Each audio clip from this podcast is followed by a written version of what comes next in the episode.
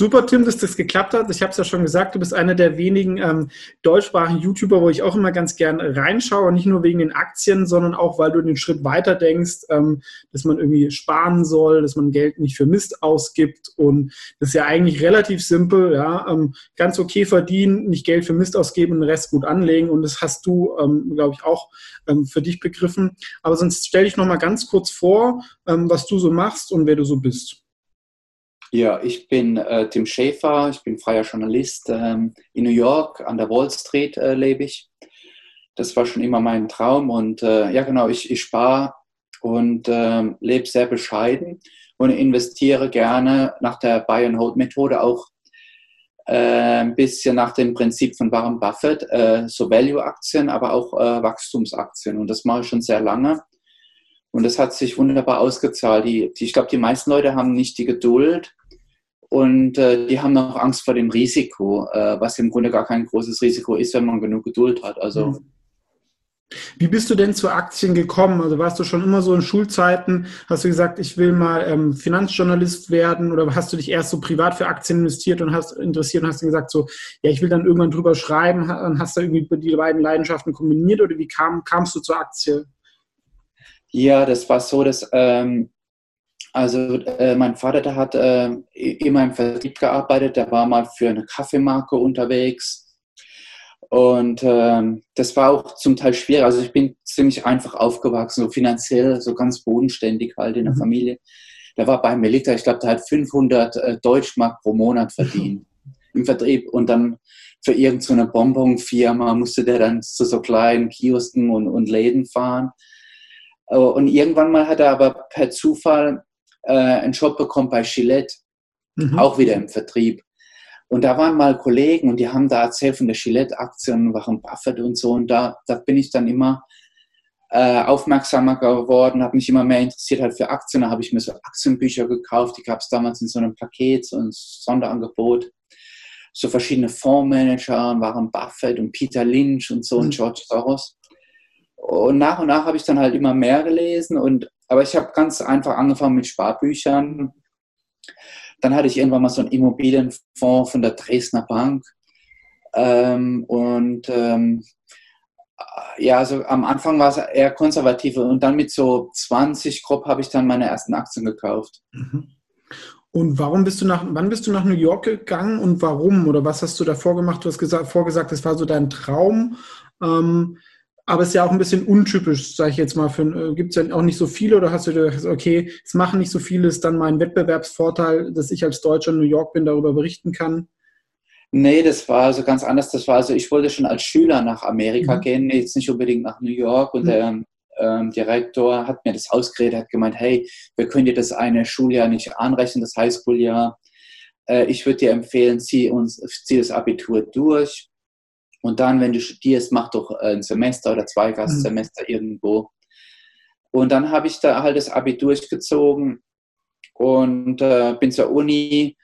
Äh, ich habe an der Berufsakademie studiert und das hat auch, naja, da war so ein kurzes Auslandssemester, so, so ein paar Monate, nicht ganz eigentlich. Und ich habe immer dem nachgeweint, dass ich das nicht gemacht hatte, weil das war mein mhm. Traum. Und mhm. ich kann jedem nur sagen, hey, wenn du einen Traum hast, mach das einfach. Mhm. Auch egal, was andere sagen wenn dir das wichtig ist und du findest das cool, ähm, dann mach's einfach und hör nicht auf andere. Vor allem, wenn man jung äh, ist. Ne? Also so geht es mir dann. Man hat dann irgendwie so ein Ziel und es passt dann irgendwie nie und man muss dann aktiv die Entscheidung treffen. Ne? Weil es ist immer so bequem, dass man, sag ich mal, in der eigenen Komfortzone bleibt ne? und man keine aktive Entscheidung trifft. Und dann irgendwann ist das Leben so ein bisschen auf Schienen. Ne? Ja, genau. Dann irgendwann mal habe ich im, im Zug habe ich mich äh, angefreundet mit einem Kollegen, der hatte damals äh, für die äh, Börsenzeitung gearbeitet. Und der hat gemeint, hey, du warst nicht, du warst nicht in Nordamerika, als du studiert hast. Ich war in Kanada und das war total super. Und dann dachte ich, verdammt, dann bin ich zu meinem Chef gegangen. Das war der Wo hast du damals gearbeitet? Kurze Zwischenfrage.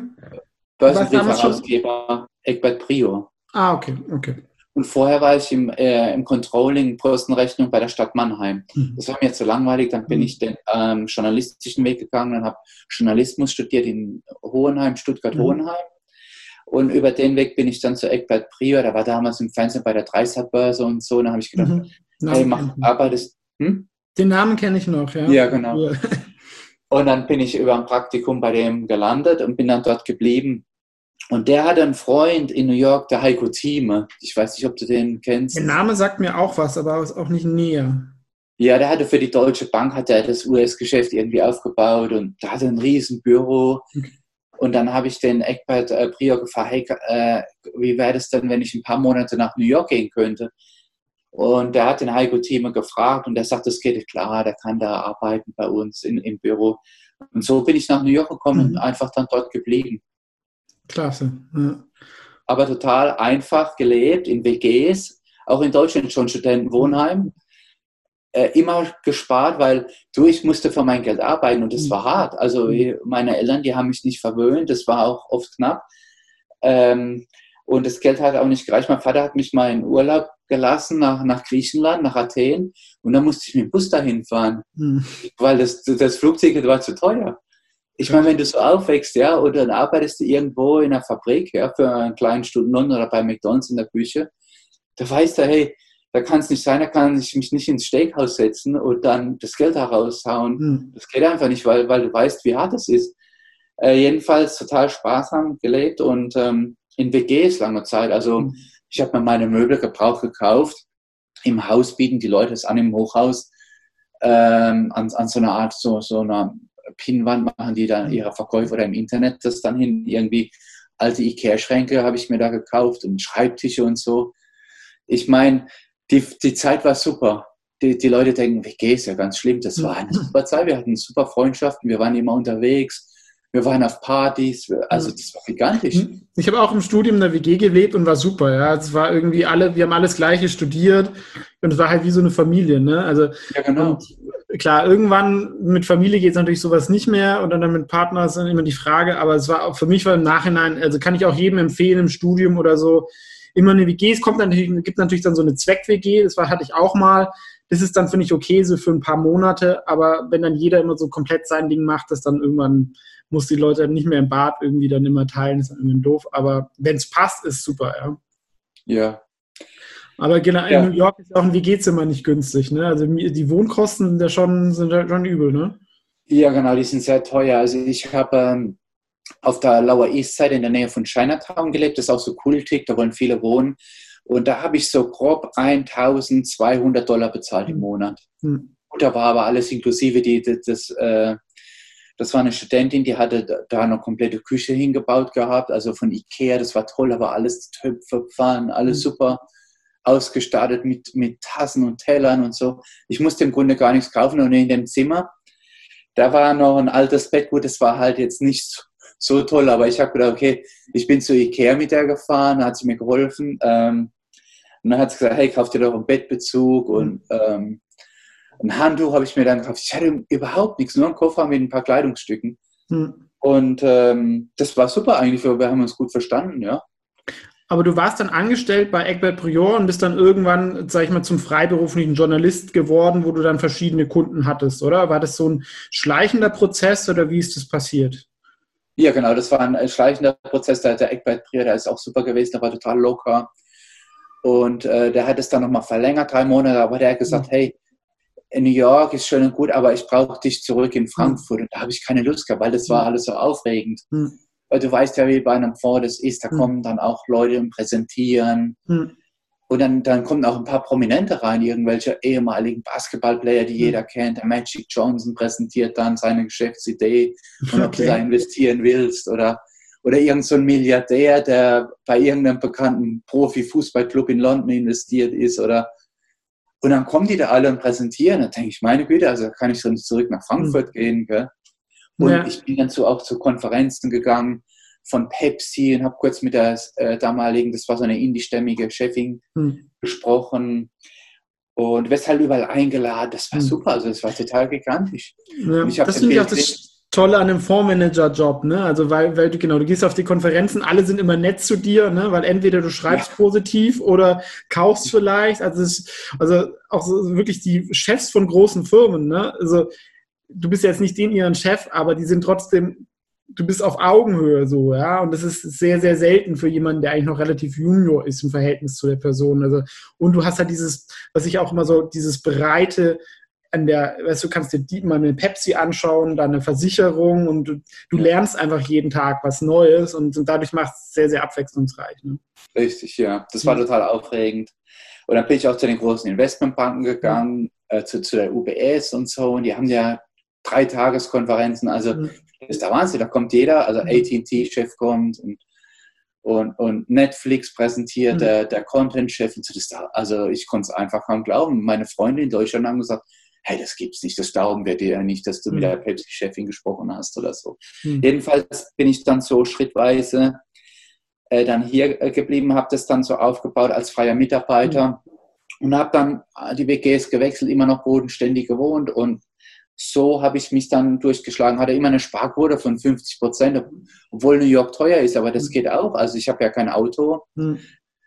Ähm, Im Supermarkt bin ich zum Supermarkt, ich konnte es kaum glauben, was, was die Sachen kosten, aber nach 18 Uhr haben sie zum Teil so frische Sachen herabgesetzt. Äh, halber Preis findest du auch überall Schnäppchen. Mhm also man lebt sich so ein und man, man mhm. lernt Sachen, also total schnell, wo, wo man günstig gute Sachen kaufen kann und und dann bin ich in den Sportclub und das war eigentlich alles super. Das war eine gigantische Zeit, die ganze Umstellung, mhm. auch das Lernen. Geld hat dein Kopf explodiert, aber es ist im positiven Sinne. Also hm, cool. Ja.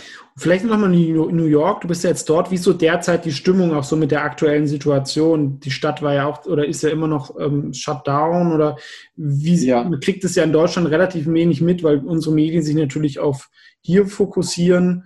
Ähm, ja. Wie siehst du das? Ja, es ist noch ein Shutdown. Es ist halt schon auch äh, psychologisch vielleicht schwieriger. Aber insgesamt haben die Amerikaner eine positive Art, ja, die die bauen einen auf und die helfen einem auch gerne. Und man wird überall angesprochen, ob man irgendwie Hilfe braucht. Und also es, äh, man kann das ertragen. Ähm, die Stadt ist auch leerer, mhm. sind viel weniger im, im Haus, in den Hochhäusern, die Büros sind zu. Die, die, die Gehwege sind ziemlich mhm. also leerer im Vergleich zur sonstigen mhm. hektischen Zeit.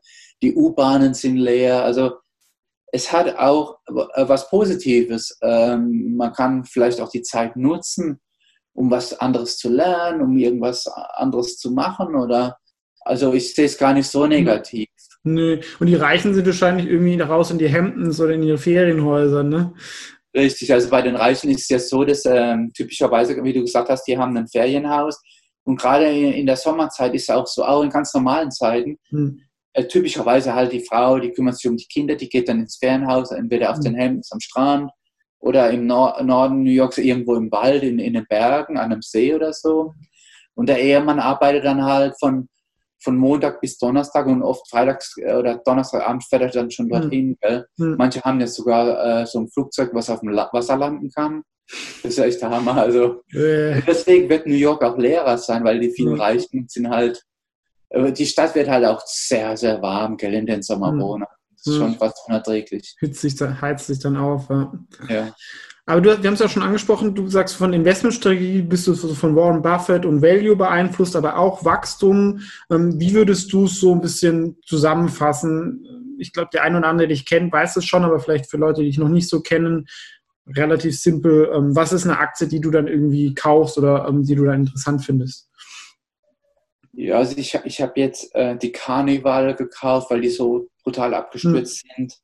Das ist ja der größte Kreuzfahrtschiff, Konzernreederei der, hm. der Welt. Und dann habe ich eine Position aufgebaut, äh, United Airlines.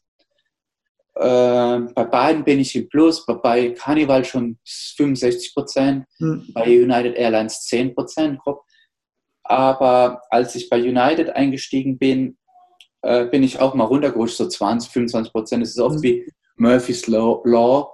Du rutschst immer runter mhm. ins Minus. Und die Strategie bei mir ist einfach aussitzen, ja. Mhm. Und das ist mit Risiken verbunden, mit hohen sogar, weil die Branche hat es ja top, äh, mhm. komplett zerpflügt. Und der Umsatz bei denen ist ja, hat sich pulverisiert, der ist ja um 80, mhm. 90 Prozent eingeboren. Äh, aber gut, das waren äh, vergleichsweise geringe Anteile von meinem Gesamtvermögen. Sonst mache ich halt immer Buy and Hold. Auch die beiden Aktien kaufe ich, um sie nie wieder zu verkaufen. Mhm. Also ich sitze das alles aus und sonst mache ich auch viele konservative Sachen. Berkshire habe ich eine große Position, Bank of America und ähm, was habe ich noch? SAP, CTS Eventim. Ich habe auch bei CTS Eventim bin ich eingestiegen mit 2500 Euro und das mhm. Ding ist heute sechsstellig. Mhm. Wir haben viele Stock-Splits seither gemacht und da habe ich jetzt äh, 3200 Aktien von denen.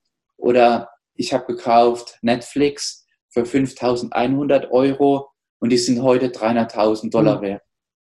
Also um es ein bisschen zusammenzufassen, eigentlich wie Warren Buffett, du machst Buy and Hold Forever und die Titel, die du kaufst, sind entweder spannende Qualitätsaktien wie Netflix, wo du sagst, ich schaue gar nicht auf die Bewertung, ich finde es einfach klasse, was die machen, oder halt so eine Sondersituation, wo wir vielleicht eher bei Warren Buffett sind, jetzt wie bei Carnival, wo du sagst, es ist so runtergekommen, das wird sich auch mal wieder erholen und die Firma wird es in zehn Jahren noch geben.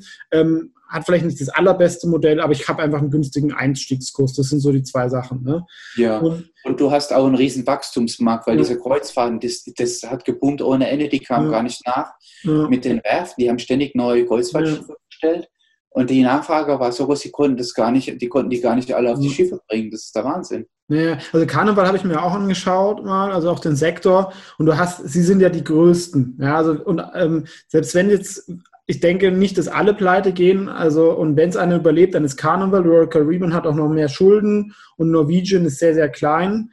Ähm, und da hast du ja nicht so viel. Dann hast du noch irgendwie kleine Virgin und Disney und die hast, glaube ich, noch so die, ich nenne, also ich weiß nicht, ob sie von zur Mafia gehören, aber diese Mediterranean Shipping Company, ein bisschen dubios. aber ähm, die sind noch ein großer Spieler, aber ähm, ja, ein, also wenn man sich das mal näher anschaut, ist ein bisschen merkwürdig alles, aber ähm, ähm funktioniert auch ja, ähm, nee, also okay. Und was vielleicht auch noch gut ist, weil viele sagen immer, konzentriert es. Also ich habe auch zum Beispiel ein Depot, wo man einfach mal sagt, man kauft jetzt keine Megaposition von einer Aktie und einfach laufen lassen. Und wenn man halt diesen 100 Bäcker erwischt, ja, dann reicht es ja, wenn man 50 Aktien hat, wenn eine davon 100 Bäcker ist, so wie irgendwie Netflix über 10, 15 Jahre, dann hat man eine super Rendite und man lässt einfach dadurch ähm, sag ich mal, die guten Aktien werden immer größer und das was, glaube ich, auch viele falsch machen, dass sie die Gewinner verkaufen. Ja, da zahlt man A Steuern und B sind es ja auch die guten Aktien und bei den Verlustbringern kauft man nach, um irgendwie Rebalancing zu machen oder damit statt minus 30 Prozent nur noch minus 15 Prozent drin steht. Und ich glaube, das ist ein großer Fehler. Ja? Also natürlich alle Ausnahmen bestätigen die Regel, aber tendenziell sollte man das nicht machen. Ne? Ja, Genau, und ich achte noch darauf, dass, dass ich oft so eine Gründerfirma habe, so, so eine Familie, mhm. die einen großen Anteil hat. Dann hast du eine ganz andere ähm, Interessenlage. Mhm. Halt, dann bist du im Grunde auf der gleichen Seite wie so eine ja. Familie, so eine Milliardärsfamilie. Ich glaube, da, da hast du langfristige Entscheidungswege, die viel besser sind, als bei, wenn, wenn alles gestreu, im Streubesitz ist und, mhm. und gar keine kontrollierende Hand mehr da drin ist. Ja. Nee, das finde ich auch ganz wichtig, ja, weil ein typischer Manager, der nach oben gekommen ist, der hat ja nie wie ein Unternehmer gedacht, sondern oft dann über Intrigen, sage ich jetzt mal, und Firmenpolitik. Und es sind ja eigentlich nicht die Leute, denen du dann irgendwie dein Geld irgendwie geben willst. Und ein echter Unternehmer, der das irgendwie aufgebaut hat, du sitzt auf dem gleichen Boot. Also ich habe auch ein Wikifolio, das heißt Gründergeführte Unternehmen, genau weil ich auch an diesen ähm, Effekt irgendwie auch glaube, ja. Und auch, das ja wird ja auch unterschätzt, diese großen Internetfirmen, ja, so Netflix, Amazon, Facebook, die sind ja alle Gründer geführt und die Leute sind noch relativ jung. Ja, das ist auch ein Problem in Europa, dass wir das wenig haben. Ja, die, also ich glaube, die jüngste Firma im DAX ist Wirecard und SAP, aber sonst sind es ja alles Firmen, die 100 Jahre alt sind oder mehr und das ist halt auch immer so das Problem. Ne? Also Deswegen auch ja. breit streuen. USA hast natürlich, sitzt du an der Quelle. Und was sind so Aktien, die so in den letzten, ähm, du hast schon angesprochen, Carnival, ähm, United Airlines, waren so die Aktien, die du als letztes gekauft hast? Oder gibt es noch einen anderen Titel, so, wo du sagst, du hast da jetzt die Märzkrise genutzt, um da mal günstig einzusteigen? Ja, das waren die zwei. Was ich dann halt mache, ich mache auch Dividenden-Reinvestmentpläne. Mhm. Das gibt es ja in Amerika, die heißen TRIP. Mhm. Das heißt, da geht also ähm, äh, alles direkt zurück in den jeweiligen Wert, so mache ich das. Ähm, dann brauche ich gar keine Entscheidung mehr treffen. Das ist auch kostenlos, mhm. das ist eine super Sache. Zum, mhm. Du kaufst dann auch äh, Teilstücke auf, mhm. weil komplett die Dividende dann reinvestiert wird. Mhm. Ähm, was ich noch gekauft habe, war Kraft Heinz, das ist so ein Buffett-Wert. Mhm. Ich glaube, da hat er 30, 40 Prozent. Das mich ist wundert, so dass er den nicht komplett gekauft hat. Bei Kraft Heinz wundert mich ein bisschen, er hat so viel Cash bis er Kraft Heinz nicht übernommen hat. Die kam ja auch mal richtig runter und es hätte eigentlich gut gepasst, ja, weil er hätte es deutlich günstiger kaufen können als davor. Das sind Marken, die er wirklich versteht, weil er hat ja auch so ein bisschen Consumer Brands abgegeben, Gillette hatte er ja, glaube ich, nicht mehr oder Duracell irgendwas. Ähm, Duracell hatte wir bekommen. Ähm, aber das würde ja noch so ein bisschen fehlen, so eine große Consumer-Brand in seinem Portfolio. Ne? Ja, naja, der hat den Konzern, der konsolidiert den, glaube ich, ganz, äh, weil er im Grunde die Stimmen beherrscht, äh, weil er die Mehrheit hat. Nee, das ist, äh, glaube ich, so ein bisschen Sonder, weil er hat irgendwie so Preferred Shares und es wird irgendwie so als Ad Equity. Ich glaube, er hat so 25 Prozent oder sowas. Jedenfalls nicht aufgelistet unter seinen Aktienbeteiligungen, wo die nee, ganze genau. ist mit American Express, da tauchen die gar nicht auf. Ja. Der führt die im Grunde wie so eine Tochterfirma, weil er mit 3G zusammen da drin ist. Genau. Ja. Und die steuern den Laden. Aber jedenfalls, ich denke, die Marke, die stehen jetzt so bei 30 Dollar, die Aktie. Ich bin mhm. habe jetzt nochmal einen kleinen Anteil gekauft, das ist aber ähm, mini. Aber ähm, ich denke, dass die Marke, die wird noch die nächsten 200, 300 Jahre bestehen. Äh, das kennt jeder. Den, äh, die Ketchupflaschen von Kraft und äh, nee, von Heinz und Kraftkäse, diese ganzen Dinger da, dieser Streichkäse und so, das ist ja auch in Deutschland alles im Supermarkt, obwohl es nicht gerade das gesündeste ist, aber das läuft einfach, gell? Hm. Nee, also, also Kraft Heinz habe ich auch im Dividendendepot. Ja. Das ist so, klar, vielleicht sind die allerbesten Zeiten so vorbei, aber die Aktie ist halt im Verhältnis zu den anderen Fast-Moving Consumer Titeln irgendwie eine Proctor oder so halt auch deutlich günstiger. Ja? Und du hast auch noch die Übernahmefantasie, dass doch mal irgendwann Warren Buffett oder 3G sagt, komm, wir schlucken das Ding komplett. Ähm, ne. ja. Was ist, denn so ein, was ist denn ein Buch, was du in letzter Zeit gelesen hast oder was du generell jemandem empfehlen kannst, wenn er sagt, ich möchte beim Investieren besser werden? Ach so, ähm, Bücher, ja, ich habe jetzt äh, von dem Kummer, ähm, Gerd Kummer, äh, eins äh, ETF, irgendwie Sparen im Ruhestand oder mhm. vor dem Ruhestand mhm. und ja. Ähm, aber das ist auch langweilig. Ja. also, ich weiß nicht, das sind 300 Seiten, das ist so langweilig. Mhm. Also da kann auch keine Story erzählen. Irgendwie lese ich lieber Bücher mit einer Story. Mhm. Und die dritte Nachkommastelle, also wen interessiert das denn? Also ja, vor allem, was man bei Komma nicht vergessen darf, der ist ja ein Vermögensverwalter, der nur mit ETFs arbeitet, ja, und der ist ja auch teuer. Ja, deswegen der propagiert ETF als Vermögensverwalter, aber das brauchst du eigentlich auch nicht, weil das kostet auch wieder ein Prozent. Ja, wenn du irgendwie mit ihm zu einer Million hingehst, ist das halt, was ist denn das? Ja, 10.000 sind das halt auch im Jahr. Und das brauchst du auch nicht, weil sonst kauf halt einfach die, die fünf ETFs und gut ist und spar dir die 10.000. Ja. Ähm, ja. Ja, du kannst das ganz simpel, was, genau, was das sagt er ja auch in seinem Buch. Kauf mhm. einfach einen World ETF oder den S&P 500 mhm. und gut ist, gell? Mhm. Äh, aber ich habe auch das Weber-Buch. Der, der, Weber hat jetzt ein neues Buch. Ähm, der hat, glaube ich, den Aerofonds ETF herausgegeben. Ja. So ein Vermögensverwaltendes Produkt. Ja. Ja, da hat es mit Professoren geschrieben, die bei ihm irgendwie studiert hatten. Ähm, auch langweilig, mhm. langweilig, finde ich alles langweilig. Also hey, ich, ich kann gar kein Buch momentan empfehlen. Ich sage einfach, ähm, lest die guten Blogger, lest die guten Webseiten ähm, oder den, ich lese gerne den Economist ja, oder so ein paar Zeitungen. Die FAZ ist ja gut und ich arbeite für Börse Online und Euro am Sonntag und so.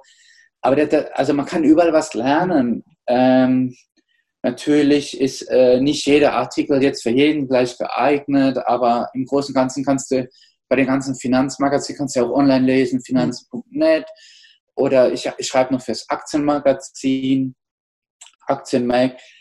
Äh, man muss kein Buch kaufen, man kann auch kostenlos Blogger, Podcasts, YouTube, also die hm. Quellen sind ja unerschöpflich. Und, und kostenlos inzwischen. Ja, also gerade ja. über YouTube oder Podcast oder bei dir oder bei mir, man bekommt ja irgendwie super Infos, die früher relativ teuer waren und das kriegt man alles heute kostenlos. Ne? Also auch in anderen Sachen, irgendwie Mathematik oder so, man kriegt die besten Lehrer umsonst. Ne? Also man ist nicht mehr auf den schlechten Lehrer in der Schule angewiesen, sondern kann sich das selber online suchen. Ne? Also ist schon auch eine Revolution. Vielleicht bevor wir das Interview nicht zu lang werden lassen, was wäre noch so ein Investmentratschlag, den du dir selber geben würdest, wenn du 20 warst? Ne? Du hast was, äh, ein paar Sachen wahrscheinlich richtig gemacht, ein paar Sachen hättest vielleicht anders gemacht. Was würdest du sagen, heute mit 20 oder 25 würde ich anders machen und ja, das kannst du als Ratschlag weitergeben?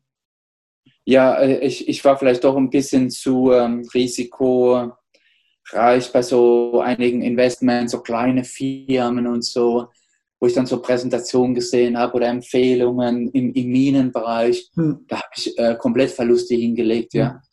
Das, äh, da muss man unheimlich aufpassen von diesen ganzen äh, oh. Minengeschichten, Penny Stocks mhm. und auch äh, so kleine Private Equity, die, die, präsentieren ja auch und wollen dann Geld einsammeln. Mhm. Also man muss da höllisch aufpassen. Also man muss beim Risiko äh, schnell überschätzt man äh, seine eigene Vorstellungskraft, was das alles werden könnte. Und die erzählen ja auch sehr viel. Es wird viel, viele Stories halt verkauft, wie großartig die sind, aber im Grunde ist das vielleicht nur so ein Hügel und ein ganz kleines Silbervorkommen, was, was nie rentabel abgebaut werden kann. Mhm. Ja, also ähm, ja, total vorsichtig sein, am liebsten halt nur profitable Firmen, die man kennt und versteht. Oder gleich ein ETF und total viel Geduld haben und anstrengen und auch von, von erfolgreichen Leuten lernen und mhm. sich Kritik anhören. Kritik anhören, das macht man nicht gerne, wird man oft reagiert man äh, mhm. ablehnend und, und fühlt sich verletzt aber Kritik aus dem, sogar aus dem direkt von Freunden, Bekannten, von der Familie, Kritik, äh, die Leute, wenn man sich verbessern will und vorankommen will, kann man sich echt, äh, soll man sich sehr viel Kritik anhören. Okay, super. Das war doch ein guter Ratschlag von dir, Tim Schäfer. Vielen Dank für deine Zeit und sonst alles Gute in New York und ähm, dass die Börse weiterhin langfristig steigt. Ähm, schauen wir mal, lief, lief jetzt zuletzt gar nicht so schlecht. Alles klar. Vielen Dank, Philipp. Ja. Mach's gut. Ciao. Ciao.